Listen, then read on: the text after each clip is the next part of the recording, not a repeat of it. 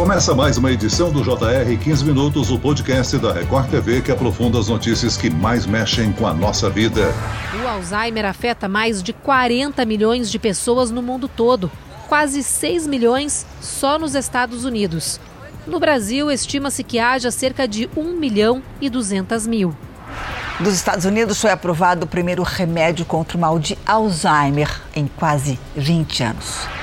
A droga é destinada a pessoas no estágio inicial e ataca a evolução da doença e não apenas os sintomas, como outros remédios já disponíveis no mercado. Mas, apesar da aprovação, o uso do remédio ainda gera polêmica entre especialistas. Para entender melhor que remédio é esse, como ele atua e quais os seus riscos e benefícios, nós conversamos hoje com o médico neurologista Vanderlei Cerqueira de Lima. Bem-vindo, doutor. Olá, obrigado a vocês. E quem nos acompanha nessa entrevista é o repórter da Record TV, Luiz Carlos Azenha. Olá, Azenha. Oi, Celso. Oi, doutor. Vou ver se eu consigo acertar o nome, doutor, do remédio. Aducanumab. É, é uma infusão intravenosa, né? Que é aplicada mensalmente nos pacientes no estágio inicial. Como é que ele atua? O senhor pode explicar? Então vamos lá. O Alzheimer é uma doença progressiva, é uma degeneração progressiva com piora constante. Ocorre geralmente acima de 65 anos e é muito comum em pessoas acima de 85 anos, muito mais raro abaixo de 40 anos. Então,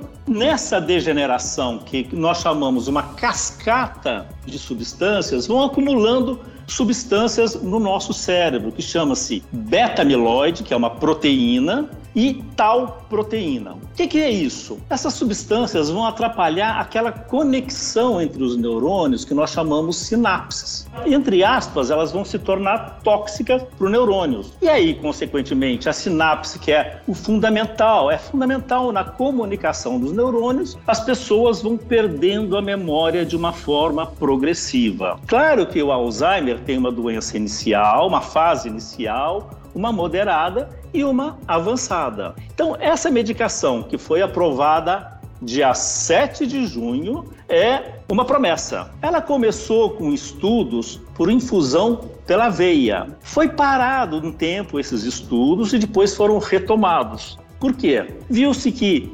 aumentando a dose desse remédio no sangue e prolongando o tratamento, os pacientes na fase inicial teriam melhoras clínicas do quadro de demência, no caso, a demência tipo Alzheimer.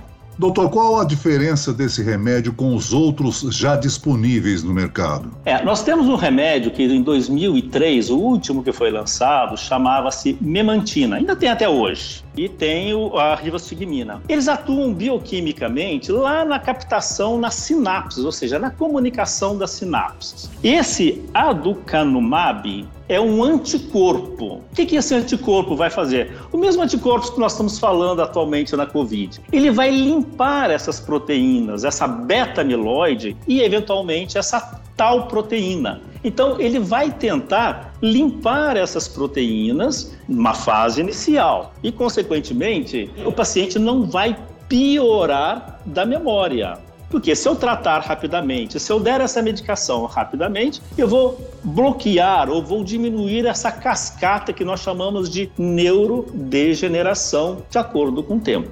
Então ele faz essa limpeza. E aí, o que, que aconteceu? Começaram, pararam. Viram que a dose do remédio por veia, ela é dose dependente, quanto mais elevada a dose, melhor, e quanto mais prolongado, melhor. Aí pararam e recomeçaram novamente. Viram que os pacientes tinham risco de morrer. O Alzheimer também mata. A incidência é grande ainda no mundo e principalmente onde é feito, são feitas as pesquisas, nos Estados Unidos.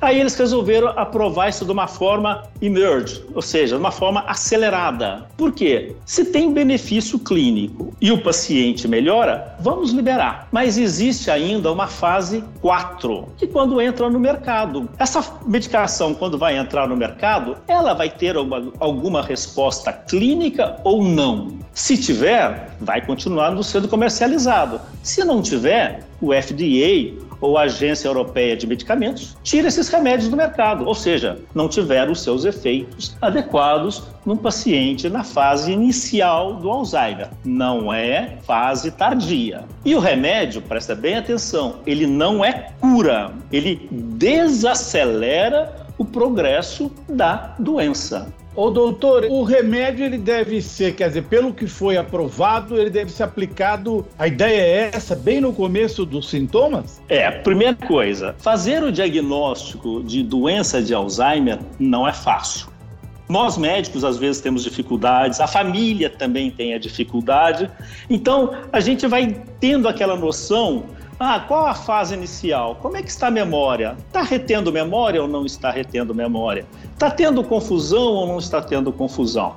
Então aí vamos procurar um neurologista ou um neurocirurgião, vamos contar uma história, a família conta a história, às vezes o paciente não lembra de dar os detalhes, e aí vamos fazer o exame neurológico, fazer o exame clínico e fazer exames complementares. Ou é uma ressonância magnética, que a gente vê o cérebro todo, vê como é que está o aspecto do cérebro, e principalmente dois outros exames, chamado PET neurológico, que é tomografia por emissão de pósitrons, e eventualmente exame do líquor, para ver se a gente consegue detectar o que nós chamamos de biomarcadores no líquido da espinha, aonde esse, esse, esse líquido que banha o cérebro tem essas substâncias, que são tóxicas lá nas sinapses. Mas, ao mesmo tempo, eu tenho que fazer testes de função mental superior do paciente, qual a orientação dele, se ele confabula, se ele sabe escrever, se ele lembra das coisas recentes, se ele lembra das coisas tardias. E aí eu faço um diagnóstico de demência. É uma demência do Alzheimer ou é demência de outras causas? Hoje em dia, está na moda falarmos tudo em Alzheimer. Então vamos seguir essa linha. A partir do momento que se tem um diagnóstico comprovado, clínico e comprovado com imagens, vamos tratar. Nós tínhamos os remédios até antes dessa aprovação, que eles resolviam na fase moderada, na fase inicial, e outros não resolviam que a doença vai progredindo. Agora surgiu essa grande esperança. Esperança essa que está na engenharia genética. Não é um remédio simples, não é um remédio barato, é um remédio extremamente caro. Ele é aplicado na veia, tem um tempo de uso, pelo menos quatro semanas de uso da medicação, para um tempo, começa novamente, mas tem uma característica: ele passa do sangue para o cérebro, ele passa uma barreira, que nós chamamos barreira hematoencefálica, ou seja, a barreira do vaso para cair aonde tem os neurônios. E aí ele fazer com esses anticorpos, que nós chamamos anticorpos monoclonais, fazer a limpeza dessas substâncias, dessas proteínas que chama a beta-amiloide e eventualmente os túbulos chamado tal proteínas. Esse remédio tem o sufixo MAB, significa que ele é um produto biológico e não químico? Vamos lá. MAB é, é o termo em inglês é monoclonal antibody. Antibody é anticorpo, M é monoclonal. Por quê? Antigamente pegava-se o antígeno e injetava em ratos. Quando você injetava esse antígeno no rato, viravam anticorpos. Só que esses anticorpos, quando você injetava de novo no ser humano, eles eram policlonais, poli, ou seja, muitos, e às vezes atacavam partes do nosso organismo. O que, que foi feito? Pegaram os linfócitos, né, específico linfócitos B, injetaram lá a, a, o antígeno no, no rato e aí depois, através de engenharia genética no laboratório, ele foi modificado, ele foi adaptado. Em vez de ser poli, ele vai especificamente contra o antígeno. Então, ele é específico lá naquele antígeno. Então, por isso que chama-se M, mono, antibody, anticorpo monoclonal. Agora, doutor, mesmo com tantas dúvidas, esse é o primeiro remédio para a doença aprovado em quase 20 anos, ou seja, é, é uma conquista. Quais as dificuldades para se chegar a um tratamento eficaz contra o Alzheimer e outras demências ligadas aí ao envelhecimento? É, o tratamento, vamos falar a verdade, ainda não tem. Tivemos algumas medicações que atuavam nas sinapses. Hoje nós sabemos melhor o Alzheimer, né, que tem essas placas, tem essas proteínas, mas já se sabia lá em 1905, 6, quando o, o psiquiatra e neurologista alemão Alois Alzheimer, ou Aloysius Alzheimer, descobriu isso. Com o tempo, as coisas foram evoluindo, as imagens foram evoluindo, as ressonâncias foram evoluindo. Então, sem agredir o paciente, sem ter necrópsia, foi se detectando estas alterações no cérebro. E aí foram vindo pesquisas, tanto a pesquisas de, de anticorpos monoclonais, quanto de tal, quanto beta-amiloide, descobridores ganharam o prêmio Nobel de Medicina. E só agora, 2021, que está sendo aplicado. Mas é um tratamento? É um dos tratamentos. E outros virão. O Alzheimer ainda não tem cura. Essa é uma esperança naqueles pacientes que têm manifestação clínica e que nós precisamos tratar numa fase inicial para a doença não progredir. Ô, doutor, e agora tem esse estudo, né, que vai ser, esse estudo que o senhor falou, ele foi aprovado emergencialmente. Qual a importância? O que estão buscando nesse estudo? É justamente a melhora clínica. O estudo foi, foram mais de 3 mil pessoas, tanto com o aducanumab quanto pacientes com placebo. Tiveram respostas, algumas melhoras, é, tem relatos até de melhora de 23%, que é bom, muito bom. Teve alguns pacientes que não tiveram melhora e compararam com placebo. Mas se quando compara que o paciente teve a melhora e o paciente não morreu consequência a doença progressiva ao Alzheimer, o que, que eles decidiram? Vamos liberar. Agora existe a difusão do remédio, a difusão nos Estados Unidos, na Europa e mundial. Se ele tiver efeito, ótimo. Se não tiver efeito, como eu falei, eles tiram do mercado. E aí?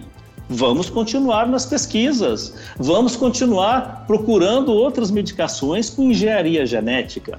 Doutor, deixa eu aproveitar a sua presença aqui no podcast e pedir a sua orientação como identificar a doença nos seus estágios iniciais. Normalmente se fala muito na perda da memória, mas a maioria das pessoas perde um pouco de memória quando fica mais velha, é claro. Como diferenciar e quais os outros sintomas do Alzheimer? É, eu vou falar uma coisa que eu acho que é muito importante. A memória é uma coisa que Deus nos deu.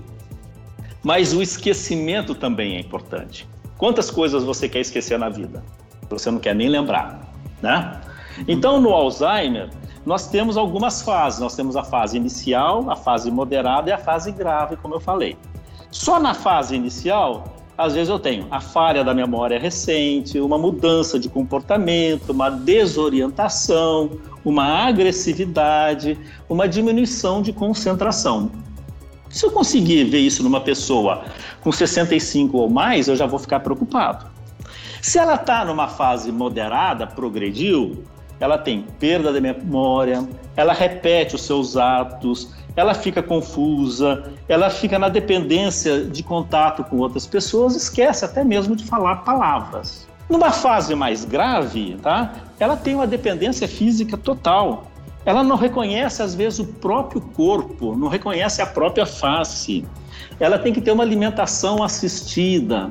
Então, isso é uma evolução, é uma cascata, é um, é um caminho de piora progressiva. E hoje, essa medicação que foi aprovada agora, é para parar aquela fase inicial a partir do momento que o neurologista, o neurocirurgião, o geriatra, o clínico faz o diagnóstico, principalmente alertado pela família. É a família que dá, vai dar a informação. As pesquisas e, e, a medicina têm que andar a passos largos, pois a população mundial está se tornando cada vez mais longeva, não? Com certeza, tá? Hoje nós precisamos de investimento. Todos, ah, mas aonde que tem dinheiro? Aonde que tem pesquisa? Nós temos cérebros em todos os lugares do mundo, mas aonde está o estímulo maior? Claro que ela precisa ir em passos largos.